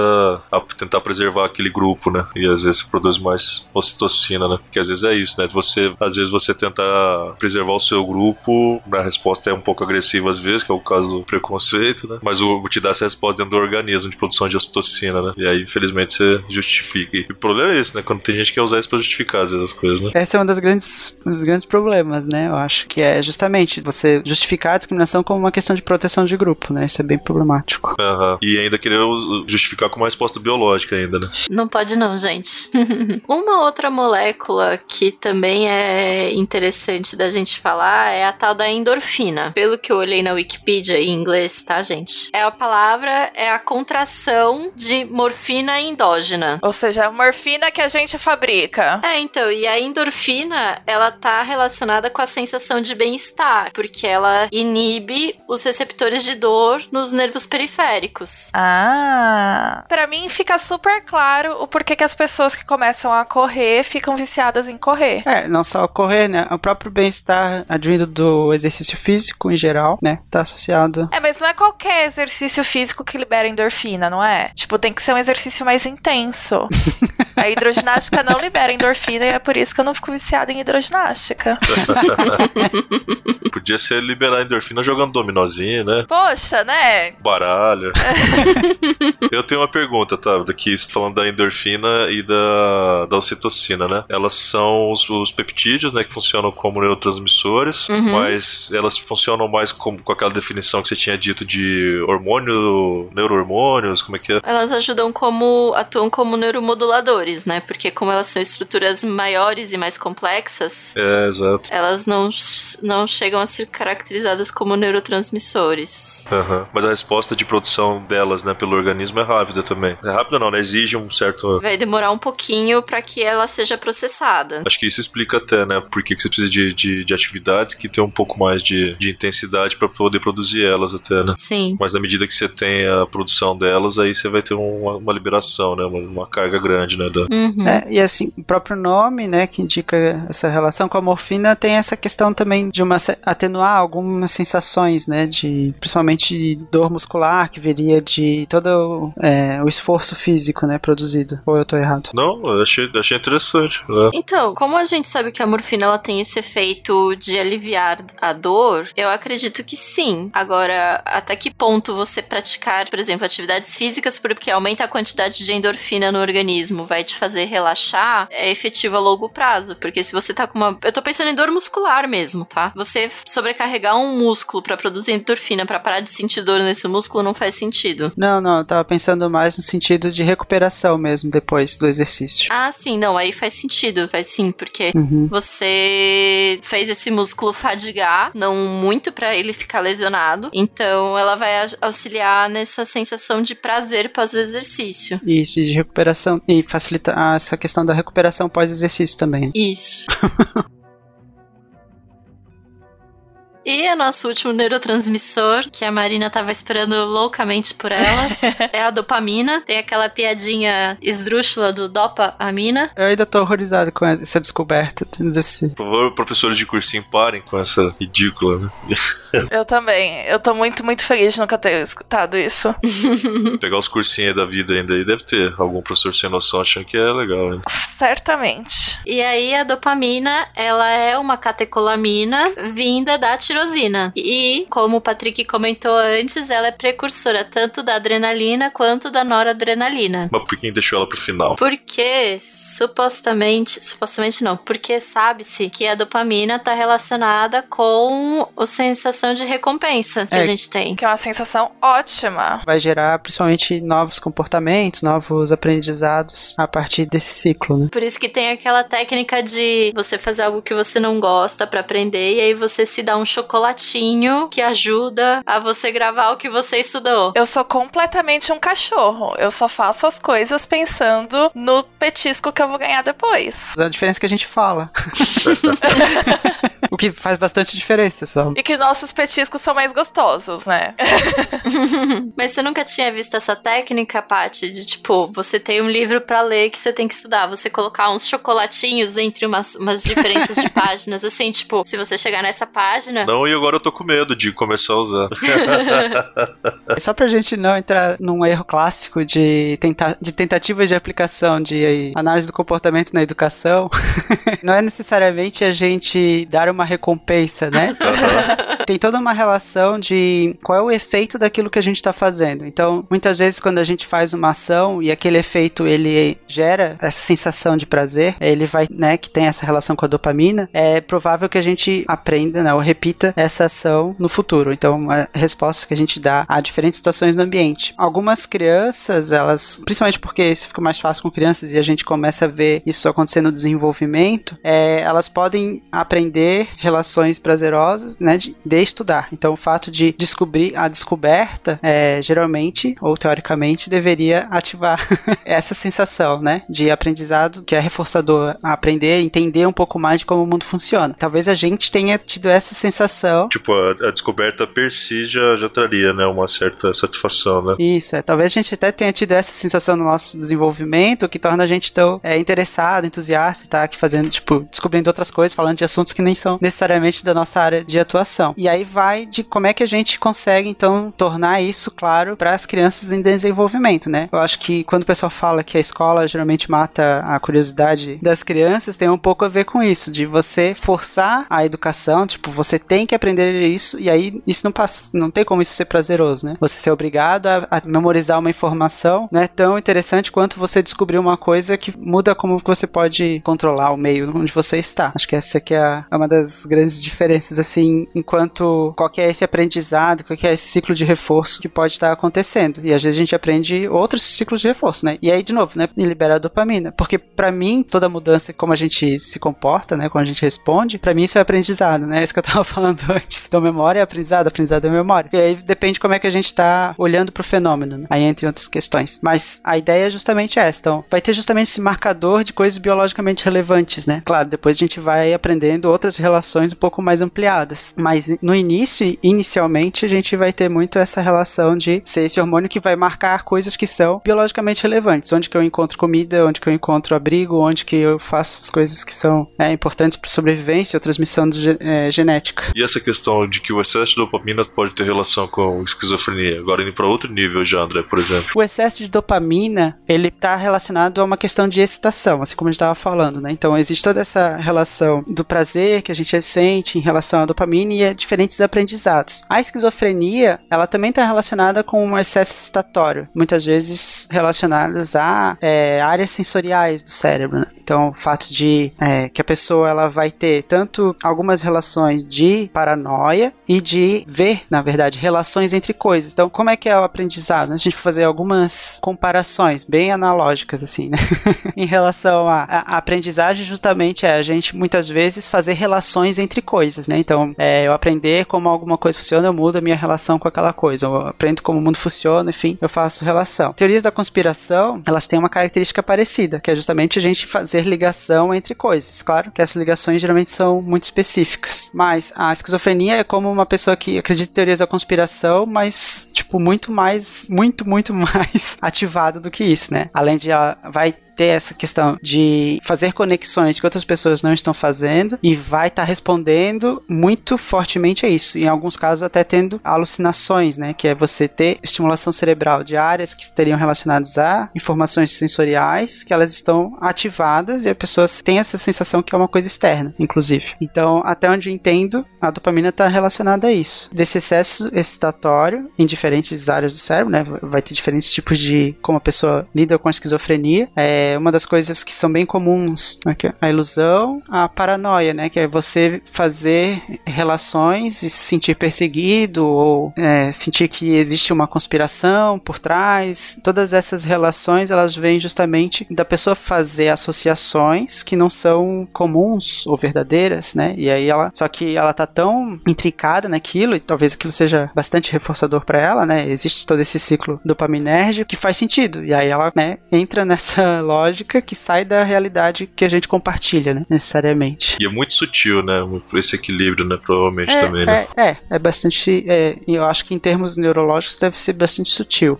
em termos comportamentais acaba não sendo tão sutil. E aí é que entra, né? Muitas vezes a dificuldade, principalmente quando a pessoa não está sendo tratada, né? Porque a partir do momento que a pessoa tem tratamento, acho que um dos tratamentos mais de maior sucesso farmacológico, acho que é da, da esquizofrenia. Assim, muitas pessoas que, mesmo tendo esquizofrenia, elas conseguem ter uma vida normal normal, tomando medicamento e fazendo terapia, ela consegue funcionar na sociedade, assim, tranquilamente. Um medicamento do tipo aqueles é, inibidores de recaptação de dopamina, por exemplo, funcionaria? Não, inibidor não, porque daí aumentar a disponibilidade, né? No caso da dopamina tem que diminuir. É, eu acho que entra mais os GABAérgicos, aqueles que vai diminuir a resposta. Mais calmante, mais tranquilizante. É, entra outras questões de como a pessoa está lidando, né, com as situações ambientais a qual ela está exposta E aí, né, como a maior parte dos transtornos, a pessoa precisa ter um gatilho, né, para que esse transtorno se desenvolva. Então, muitas vezes só medicar não vai ser o suficiente caso as características ambientais que né, acionaram esse transtorno não sejam também é, lidados com. Então, por isso que a terapia acaba sendo importante aí também. E porque caso não tenha, e uma das principais características do, da terapia para esse caso de esquizofrenia é a adesão ao tratamento, que a pessoa ela começa a desconfiar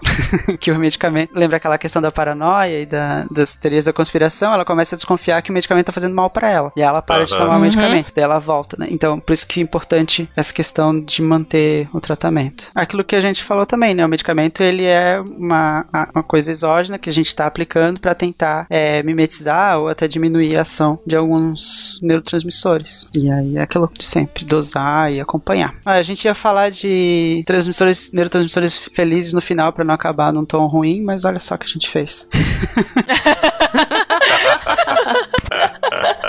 Mas tá tudo bem, gente. Não é porque. Conheçam seus neuro- neurotransmissores, né? Mas as pessoas vão terminar felizes de ouvir o podcast porque aprenderam alguma coisa e aí elas vão ficar com, com a sensação, a sensação de recompensa. Não, elas vão querer ficar sabendo mais, porque assim, a gente só falou É. dos neurotransmissores. A gente não falou de vício, Sim. a gente não falou das vias neurais desses comportamentos, que aí você junta todos esses neurotransmissores numa sopa de ah, sílabas Exatamente. e nomes de núcleos estranhos. Então, assim, é pra vocês mandarem e-mail pra gente pedindo episódio sobre isso. Olha só.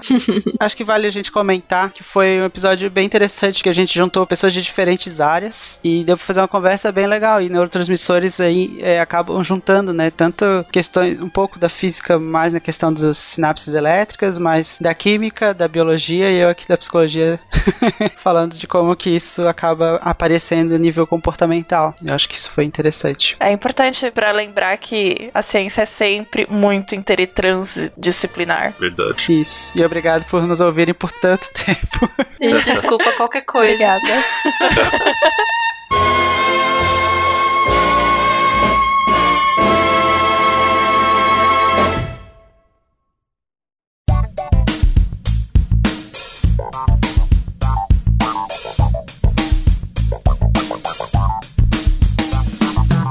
Muito bem, ouvintes draconianos, esse foi o nosso episódio 189 sobre neurotransmissores com a Tabata, o André, comigo, falando muita besteira, e com a Marina. Um episódio aí essencial aí para esse período de quarentena, pra gente entender aí o que, como que os, os nossos neurotransmissores trabalham, a variedade de neurotransmissores que cada um gera de reação no nosso corpo aí. Então, espero que tenham curtido. E hoje eu tô- aqui na companhia aqui da dupla dinâmica, aqui do maior podcast em linha reta do, Tá, poxa. do Brasil, talvez de Recife, talvez. Talvez. de- Brasil, sem dúvida. Recife e juiz ainda estão indecisos. Precisa ter um estudo mais aprofundado. Tonho Marinho e Fábio Dalton. Olá. que tal? Olá. E aí, galera? Agora a gente finge que a gente tá se vendo agora. Ô, Oi, Patrick, Opa. muito obrigado pelo convite mais uma vez aqui. Estamos aqui para agraciar os ouvintes do Dragões de Garagem com belíssimas reflexões, não só sobre a vida, mas também como o universo. Inclusive, eu queria aqui é, salientar e dizer para os ouvintes que o Patrick ele tá com uma belíssima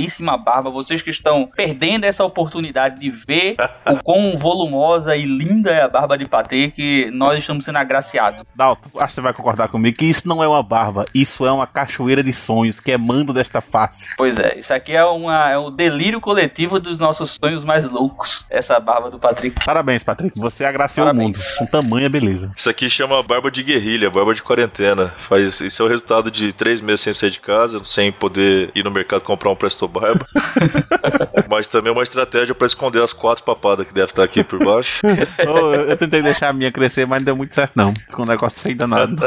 Muito bem, então já perceberam aí que estamos muito bem acompanhados aqui. Dançar esse frevo. Exato, toca um frevo aí, Miro. Eu vou pegar, pegar, pegar o boneco de Olinda ali, Dalton. Pra comentar, né, os recadinhos e e-mails e mensagens foram nos enviados aí na, na quinzena do último episódio, que inclusive teve participação do Dalton, né, Dalton? Foi o episódio 188 sobre daltonismo. Gostaria aqui já de parabenizar aí o Dalton por tamanho brilhantismo na participação desse episódio do Dragões de Garagem 188. Veio pra colorir o episódio. É, eu vim pra dar o tom do episódio. Você, Dalton, você é, é, não deu a cor, mas você deu a alma para o episódio. É, inclusive tô aqui sem alma, né? Uma casca oca e vazia. É, deixou os outros tirar foto de você, é isso que acontece. Antes da gente começar a, a a dar os recadinhos, né, e e tudo mais, eu gostaria É. de fazer um apelo aí aos nossos ouvintes que eles possam ser doadores para agraciar este podcast que entrega esse conteúdo inteiramente de graça. Diga, Dalton, você pagou alguma coisa para ouvir o Dragões? Paguei nada não, inclusive tô ganhando mais do que o que eu tô ganhando informação, ganhando conhecimento, né? Exatamente. Quer dizer, né? A pessoa pega 50 centavos que ia ficar perdido no bolso, já joga aí pra nós. Aí você pode, ó, você pode doar pelo Patreon, que aí mais de lembrar também que você vai pagar IOF, né? E assim, né, lembra que o Patrick já, já falou que quem, no momento dessa gravação que a gente tá fazendo aqui, quem fizer o Patreon mandar um e-mail pra ele, ele paga o IOF, mas tem que ser nossa publicação. Sim, exato. Isso. Isso aí é garantido, é. Isso aí não tem erro, não. E ele faz mesmo. Eu tô aqui de prova. Ele faz mesmo, ele mandou pra mim, disse, ó, eu pago, viu, Tony? Aí ele mandou. Agora O Dalton, o Dalton acabou de mandar aqui, inclusive. Certo. aqui, é só por causa disso. Se não fosse, eu não mandava. não. Exato, exato. E, e caso você não queira pagar IOF, você também pode doar dinheiros para o Dragões de Garagem no, no Catarse. Tem tudo, tem link no post. É. Ajuda nós aí, minha gente. Tá sendo muito bem utilizado esse dinheiro, né? Percebe aí que nós estamos aqui Claramente. né, gastando tempo do ouvinte, gastando é, é, é, banda de internet. Exato. É, É. inclusive, a nossa contratação pra gravar esses e-mails aqui foi muito bem paga. Contratos milionários foram. Exatamente. Pago com vislumbre da barba de Patrick. Exato. Primeiro que pag- pagar a passagem de- da, da Polônia pra cá, pro Tony gravar. É, foi, né? foi complicado, viu? E pagar o elevador pra descer o Dalton dos andaime, né? Não é barato, não. Exato. E olha que eu não, eu, eu não viajo em classe animal, não. Digo, não. Primeira classe. Eu quero massagem nas costas. É. Mas a única novidade aqui não é a barba maravilhosa do Patrick. Qual é, Também? Qual é a temos uma novidade? outra novidade aqui. Vocês que estão vendo o episódio aí na terça-feira, que ouviram assim que saiu no feed, já devem ter percebido que agora as cientirinhas estão saindo na segunda e na quinta-feira. O queridíssimo Marco Merlin aí fazendo a- poxa. O as mago. tirinhas maravilosas. Ó, a- é cada finesse na, na- no humor. Exato. Que vocês olham, é sensacional. Se você não vê, você tá, tá- tá errado. Tem que começar a ver. É. Então, aí, segunda e quinta, cientirinhas, vão lá no, no Instagram, vão também sair na- nas redes sociais. Mais pra frente a gente vai falar, vai dizer todos os links, e aí você pode ver. Agora, Dalton, você sabia que o trabalho de mesa está retornando a brilhar Ah. aqui no Mortal Dragões? É, Saudades, Heineken. Eles pegaram todas as suas ferramentas e colocaram em cima da mesa e vão começar a trabalhar. Tem o, o, o, o Heineken soltou aí o, o- o teaserzinho no Twitter, a gente tá deixando o link aí pra galera Eita, curtir. poxa. Só pra dar aquela vontadezinha assim já, tá- o pessoal tá voltando. Era, era divertido demais fazer aqueles, aqueles tics na, na, com o trabalho de mesa. Era muito bom. O pessoal do teatro, né, cara? Essa galera é imagem, né? E, e assim, o Heineken ele é uma pessoa alcoólica, né? Uma pessoa que. Ô, Dalton, agora se eu quiser ir no YouTube, Dalton. Ah, no YouTube aqui é que você vai, vai ver o, o, o ar da graça das grandes notícias da garagem. Você vai chegar lá no, no programa Notícias de Garagem. Você vai ver as notícias mais frescas ah, do mundo da ciência todas as sextas-feiras. Você vai lá ver a Tabata apresentando o programa com a finesse das notícias científicas, Olhe. rápidas descobertas sobre a ciência. Então, o que você vê que tem de destaque na ciência vai aparecer lá. Exato, pode ir lá, porque eu digo a você, Tabata, que é uma mulher de vários talentos. Eu acho que inclusive ela vai aparecer mais vezes aqui nesses recadinhos. é, ela tá botando pra quebrar. Eita, poxa, do... ah, Patrick. Tem semi Boa, boa. Derretendo. Inclusive, ó, durante essa pandemiazinha de. de Pandemiazinha. de pandemiazinha que tá rolando aí. Essa é gripezinha aí, né? é, Essa gripezinha, estão tendo várias pílulas aí, né, sobre os, os coronotícias, né, sobre o coronavírus aí, então tá acontecendo live, sempre que tem um negócio assim que vale a pena ser comentado, Dragões de Garagem está lá, pronto para comentar. Fiquem ligados. Agora, antes de a gente prosseguir, eu queria fazer um apelo aí para o cidadão, você que é cientista brasileiro, um homem aí, pode ser internacional também, também não vão também, ah, não, agora os cabas são xenófobos, não vão aceitar paper de alemão, por exemplo.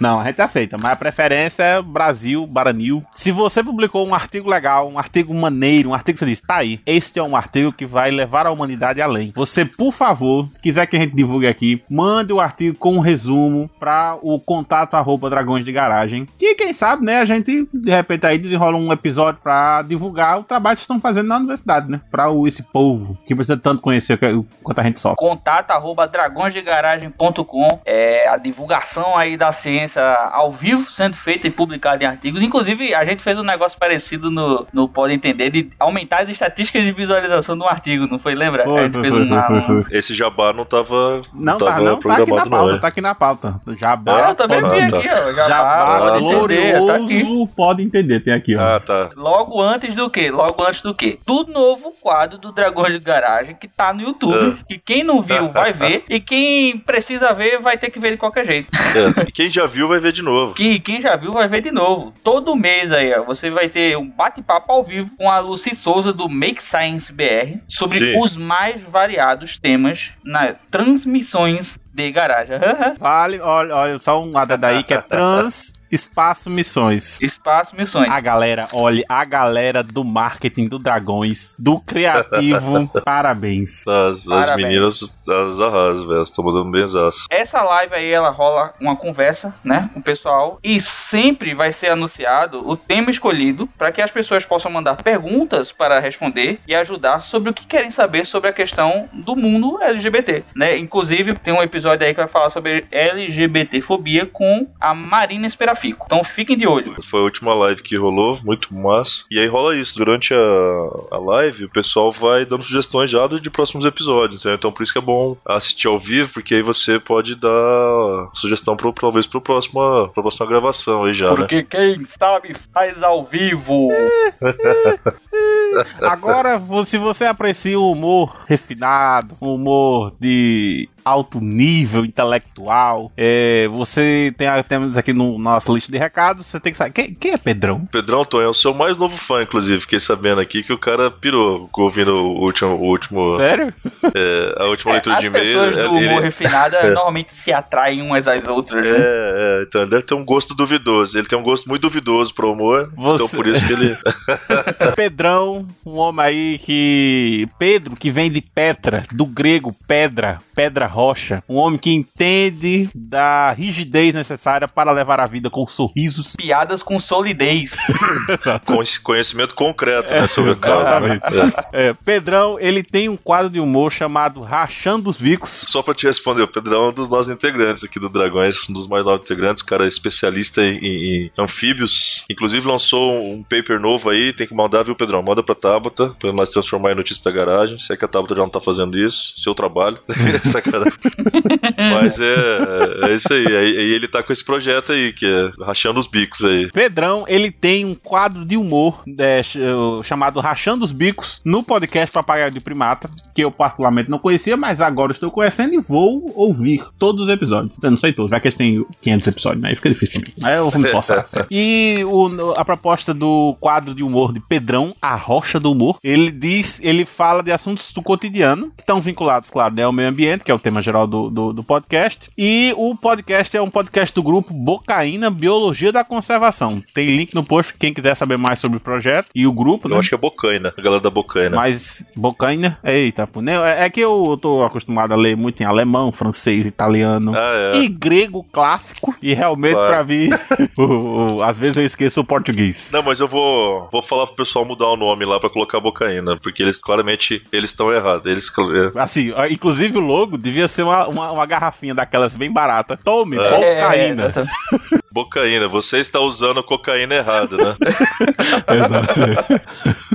e a loja que vende tem que se chamar Boca. Ou vale na boca, o É. quê? Tomar, tomar uma bocaína. é, pronto, é isso. Tem o link no post pra quem quiser prestigiar o projeto, tanto o grupo, né, quanto o podcast O Papagaio de Primata. Vão lá no post. Biologia da conservação.com.br barra papagaio de primata. A gente vai deixar o link aí pra galera também. Inclusive, o que não falta aqui no Dragão de Garagem é conteúdo, mas temos aí também, né, a, a questão de ajudar os coleguinhas, ajudar os amiguinhos. Nesse momento aqui do coronavírus, aí vocês têm que ajudar, divulgar ciência, seguir os canais. Ó, por exemplo, a iniciativa do Science Vlogs aí que tá aí há muito tempo, muito, é muito. Tempos ancestrais. Do qual o Dragões faz parte também, né? Desde sempre. Sigam os, os arrobas e os canais associados ao Science Vlogs. Acompanhem o Medicina em Debate. Vão lá no Midcast, Microbiando, Xadrez Verbal, que agora tá com episódios especiais de coronavírus. Inclusive a participação do Ato ali, fenomenal. E É, não Eita. podia deixar de citar. Esse aí. Aquele podcast, o maior podcast em linha reta da América Latina e, quiçá, de Recife, o Pode Entender. Vocês vão lá, a gente voltou com tudo. Exato. Voltou Estamos glorioso. eh, no, só para aproveitar aqui o espaço né, que nos cederam. O Pode Entender, ele tem como principal objetivo divulgar a ciência produzida no Brasil Baranil. Então, se você tem curiosidade de saber o que é que os cientistas brasileiros produzem, é, escuta lá, podeentender.com. Pode podcast e Maravilha. entender do que entende mesmo. Entrevista do Pedrão. Agora eu lancei o desafio Eita, aí. poxa, pronto. Vamos ver se tem espaço pra rocha. Agora, minha gente, pra- finalizar aqui nossa sessão de recados, você também pode seguir, e nesses tempos vale muito a pena, seguir o canal de Atla no Telegram, tem link no post. Você pode seguir também a Atla Sim. no Twitter e no YouTube, tem um canal dele em que ele tá fazendo lives semanais, tratando sobre temas atuais da pandemia. E vale muito a pena pra se manter informado e aumentar um pouco a depressão, que é o que a gente tá precisando, né? A gente tá precisando É, aí. Abraça o desespero, não há esperanças e o fim é a morte. Bota uma foto de Atlas na porta da sua casa pra você lembrar. Toda vez que tiver vontade de sair na rua, você vai ver o rostinho dele sorrindo pra você, Exato. olhando no fundo da sua É. alma e encarando o seu futuro desastroso. Aquele pocoyo que fizeram com a cara dele, você viu, né? É, vi, Falou, vai, pra, tá vai pra pra onde? onde? Vai pra onde? Vai pra onde? Essa Vai cara. pra onde? É, a gente ri porque, né, de novo, É rir né? pra não chorar. É o que sobra, né? Já dizia Pois é, Cartola, galera. a vida é um moinho. Vai destruir seus sonhos tão mesquinhos. Essa música é triste. É triste. Eu tenho um recado importantíssimo aqui sobre novos mecenas, que é, não temos novos mecenas nessa... Não acredito numa coisa dessa, não. Eu não acredito. Mas é que eu acho que compensou da quinzena passada, que teve até instituto que foi lá e... Eu acho que você tá passando pano pra quem não É. deve. Porque assim, eu acho uma vergonha. Você que tá ouvindo aí. Ah.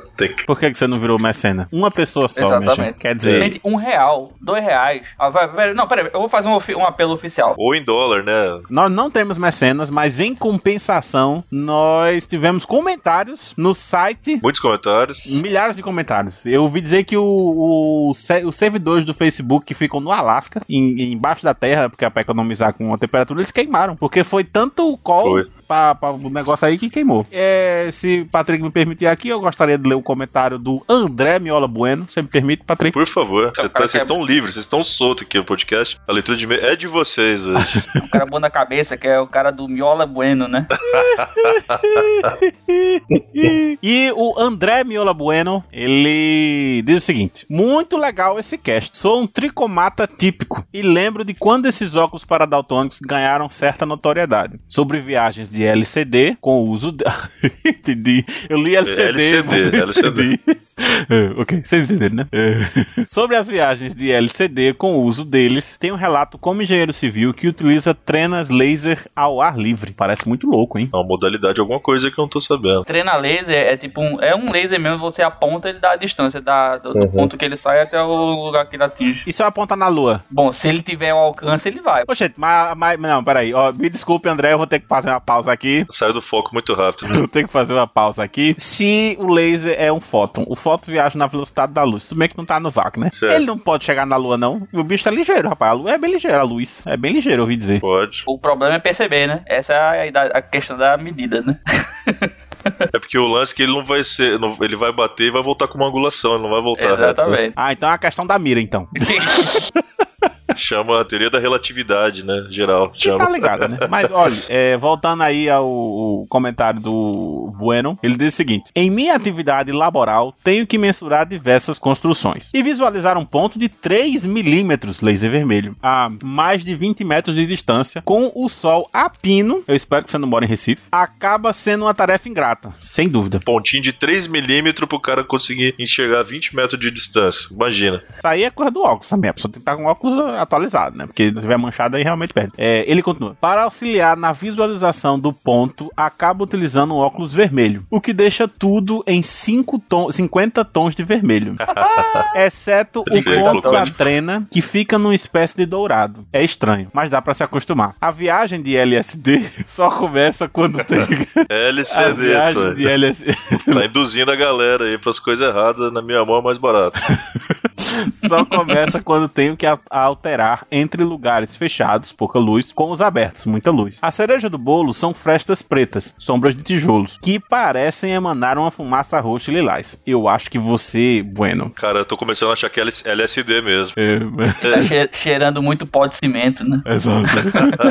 Ele termina o comentário dizendo: Imagino que isso seja devido ao contraste excessivo que fui exposto. Ou algum copo de água batizado. A anedota termina aqui. Continuem com um ótimo trabalho. Abraço. Eu quero, aqui, nós trouxemos o Dalton aqui hoje também, Antônio, porque a gente quer os comentários dele aqui. Dalton, julgue aí. O É, que viagem doida você acha que foi isso aí, Dalton? Como que seria a experiência no seu caso, por exemplo? Pô, no meu caso deveria ser um pouco mais complicado, porque normalmente eu já não consigo ver o, o pontinho vermelho da trena laser, tipo, perto de mim, tá ligado? já é complicado pra ver. Tem umas trenas que são verde, que o ponto é verde, eu acho que é pra poder pegar a distância maior. 20 metros é tipo muita coisa. A trena, ela, uma trena mais safadinha, mais baratinha assim, pega 30 metros. Agora, com esse óculos aí, velho, eu não faço ideia de como é que seria, não, mas eu imagino que seria muito doido. Principalmente for essas imagina. coisas aberrantes assim. E o LSD, como é que faz? Não funciona não também? Pô, eu posso testar, tá talvez me cure do daltonismo, aumente um pouco, né?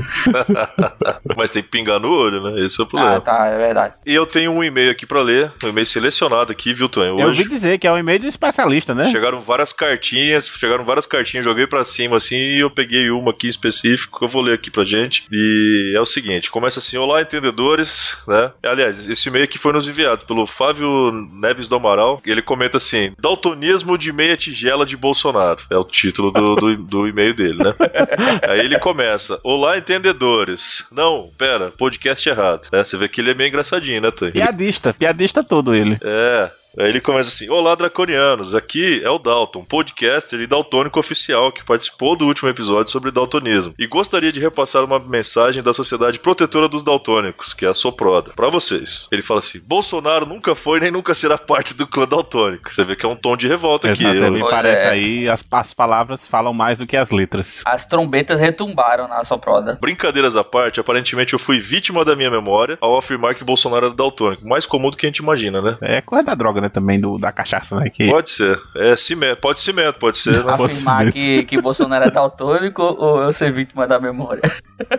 Prossiga. Calma, eu tô lendo o e-mail do cara aqui. Dá licença, Por Dalton. favor, respeita aí o interlocutor. Prossiga. Procurando informações ao ser indagado por um ouvinte, fui atrás do, do vídeo que citei, vamos dizer que agora erroneamente, né, no episódio. E não encontrei informações sobre o daltonismo dele. Na verdade, pelo que pude averiguar, ele afirmou isso durante uma entrevista fazendo uma comparação porca e racista há alguns anos atrás com não diferenciar a cor das pessoas, se referindo à Comissão de Direitos Humanos e Minorias. Sou daltônico dele foi então apenas uma burrice racista, né? Entre parênteses, pleonasmo, porque o, o, nosso o querido aqui que mandou esse e-mail pra gente é um cara que gosta de explicar as piadas, viu, Tô? Ah, eu ouvi dizer também. Mas aí é coisa, né? Um probleminha, né? Que a gente tem que. Ele continua aqui, ó. Ele continua. Sendo assim, venho me retratar pela fake news involuntária. Afinal, estamos falando de um podcast de ciência que preza pela checagem dos fatos. Ao menos espero que tenha valido algum entretenimento. Por favor, Lucas, Patrick, Bárbara Gabi, e Gabi, não arranque meus cones. E aí ele põe um, um emojizinho aqui de lagriminha, na, na- não é, suorzinho na testa e olhinho fechado. Beijos, Dalton. PS. A Soproda avisa. Nenhum daltônico foi ferido nesse pedido oficial de desculpas ainda.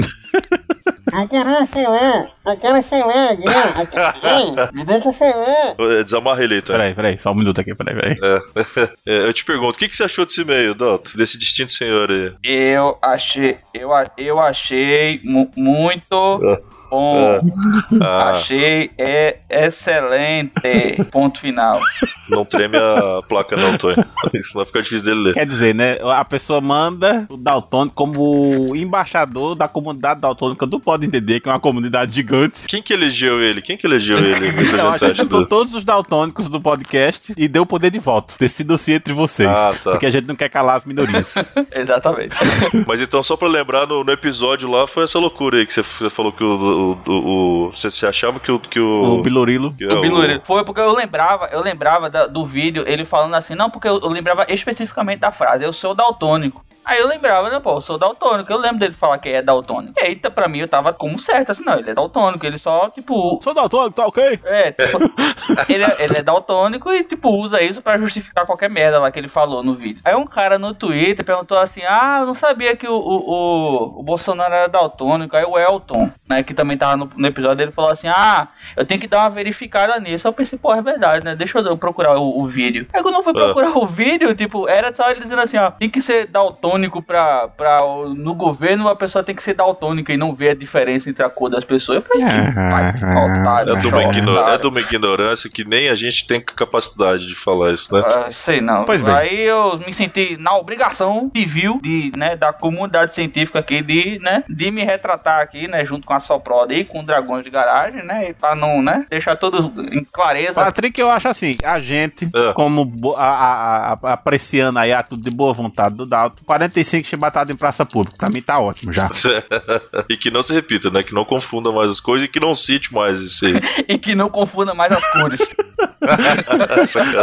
Ô, mas assim, só antes de finalizar aqui, só pra falar, o pessoal curtiu muito o episódio, viu, cara? A galera, a gente teve muita. Vocês viram lá, né, no grupo do Telegram, né? Todo mundo comentando no, no Twitter, né? Os RTs, as mentions, né, galera? Todo mundo falando. Então, O pessoal curte trocar cores. é, show de bola. Temos que fazer mais. Agora que já passamos por esse momento de vexame e humilhação público, vemos aqui, né, terminar essa sessão de e-mails aqui com, obviamente, as redes sociais do Dragões aqui, que são redes maravilhosas, sobrecarregam os servidores, sobrecarregam muito acesso, né? Mas, né, temos que passar para todo mundo. Tony, me diz aí, qual é o Facebook do Dragões? Rapaz, o Caras Livros do Dragões é o facebook.com barra dragões de garagem. Manda aí o Instagram aí, vê umas fotos da hora, vê uns coisas aí massa. O Instagram, que já não é mais dos jovens, é o arroba dragões de garagem. O Instagram tá cheio de millennials agora. E o Twitter? É o Dragões Garagem, porque aqui a gente é contra o D. twitter.com barra dragões garagem. Mas se a pessoa não for muito afim do Twitter, acha que o Twitter é um ambiente tóxico e quiser mudar para uma nova rede social, você pode ir no Mastodon. Qual é, Tonho? É o arroba dragões de garagem, arroba mastodon.social. Já tem gente seguindo lá, viu? Rede nova aí, ó, para as pessoas pra Você frente. que é chegado numa rede, não pode ver uma rede no domingo à tarde, entre lá, Mastodon. É a próxima rede social que os gafanhotos brasileiros vão, vão estragar, né? É, brasileiro gosta, né, de, de matar redes sociais. e após essa catarse que foi aqui, esse, essa leitura de e-mails, né? Agradecer aí a- a- aos amigos e, e na falta deles o Dalton e o, e o, e o Tonho. Então aí pra, pra. Exato. é. Quando os amigos não estão, pode nos chamar. Com os amigos não estão, pode chamar a gente aí. Brincadeira, galera. Valeu mesmo. E pra fechar aqui, então, não esqueçam, né? Assine e avalie nosso feed, né? O pessoal, os caras aí já passaram o- o- as nossas páginas pra vocês curtirem, né? Mas assine e avalie no- o nosso feed aí. A gente tá no iTunes, tá no Castbox, tá no WeCast, tá no, Podte- no Podcast Addict, tá no Google Podcast, tá no Spotify, né? Comentem nos vídeos do YouTube pra deixar a gente feliz e a Tabata mais ainda. Nos mandem e-mails. O e-mail é o contato arroba dragõesdegaragem.com, né? Qualquer, Tonho. É o contato arroba dragõesdegaragem.com. Peraí, você quis dizer contato arroba dragõesdegaragem.com? Não, Doutor, eu quis dizer o contato arroba dragõesdegaragem.com. O Dragões é aqui. É porque ele achou, ele achou que tinha ouvido contato arroba dragõesdegaragem.com. Isso, é. Não, não, é, eu, na verdade eu ouvi contato arroba dragõesdegaragem.com. Eu, é, te- teve uma diferença na inflexãozinha, porque foi assim, contato arroba Você vê o dinheiro público foi gasto muito bem na formação desses três pesquisadores, né? Exatamente. Exatamente. Parabéns aí. Beleza, galera. Muito obrigado aí pela aguentar a gente de novo. Um Até cheiro. a próxima quinzena. Até, um meu cheiro. povo, um cheiro no cangote de vocês, um abraço por trás. Cheiro no Um cangote, chute um no pescoço e um abraço na canela, como diz meu irmão. Exatamente. Então, até, até um, o próximo uma leitura de e-mails é que a gente vem invadir e tornar ela 40 minutos de leitura.